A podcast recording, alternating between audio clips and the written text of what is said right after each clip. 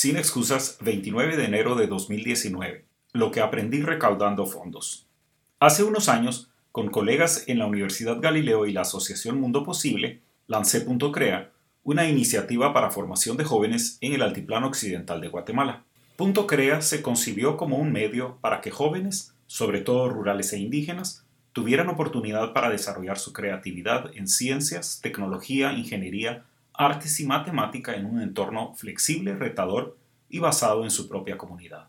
Gracias al financiamiento de USAID, la Agencia de Cooperación de los Estados Unidos, bajo su proyecto Puentes, por año y medio diseñamos y probamos elementos pedagógicos, metodológicos, de personal y de evaluación.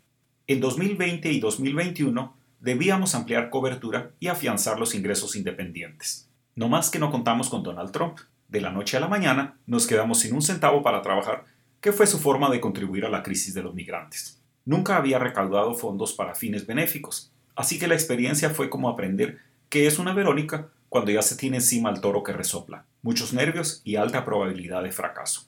Los últimos cinco meses se han tornado en escuela acelerada. Tratando de hacer cuentas, anoto lo que he aprendido hasta aquí. Primero, lo obvio. Siempre hay gente generosa. Mientras unas puertas se cerraban por la inquina del presidente estadounidense y la falta de visión estratégica, otras se abrían cuando personas e instituciones no solo preguntaron cómo ayudar, sino extendieron la mano con plata y con oportunidades. Pocas y pequeñas, pero concretas. La implicación es que hay que abrir la boca. Nadie se entera de la necesidad si uno no la cuenta. Para mí esto fue un reto, porque resulta difícil pedir favores para quien está acostumbrado a vender servicios. Luego algunos hallazgos más sutiles. Lo que debí saber, que la gente más cercana es la primera que ayuda, no tanto por el proyecto, sino porque son familiares o amistades, porque lo conocen a uno personalmente del trabajo. Family, Friends and Fools dicen con aliteración en inglés, familia, amistades y bobos. De ser así, sin duda son los bobos quienes hacen del mundo un mejor lugar. La lección, si quiere nuevas donaciones, busque nuevas amistades. Otro reto para quien prefiere el silencio de la sala de lectura a la bulla del salón de cócteles, pero toca descubrí que, contrario a mi prejuicio, algunos guatemaltecos sí donan. De 75 donantes en diciembre, 30 fueron chapines. Eso sí, chapines peculiares. Al menos 13 de ellos viven fuera de Guatemala y al menos 11 que viven en Guatemala trabajan en o con organizaciones internacionales. Quizá donan porque tienen más plata disponible, pero la exposición global pareciera hacernos más generosos. Eso tiene un contrapunto hubo un potencial donante que se comunicó explícitamente conmigo.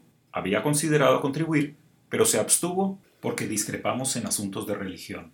Difícil no coincidir con Steven Weinberg cuando afirmó que, sin religión, habría gente buena haciendo el bien y gente mala haciendo el mal. Pero para que gente buena haga el mal, se necesita religión. La donación pedida no era para mí, sino para el personal de campo en el altiplano. La ideología puede inducir u obstruir la potencial generosidad de las personas igual se trate de donaciones que de impuestos solidarios. Así que debemos construir una educación y valores sociales que nos hagan generosos. Pero sigamos con lo bueno.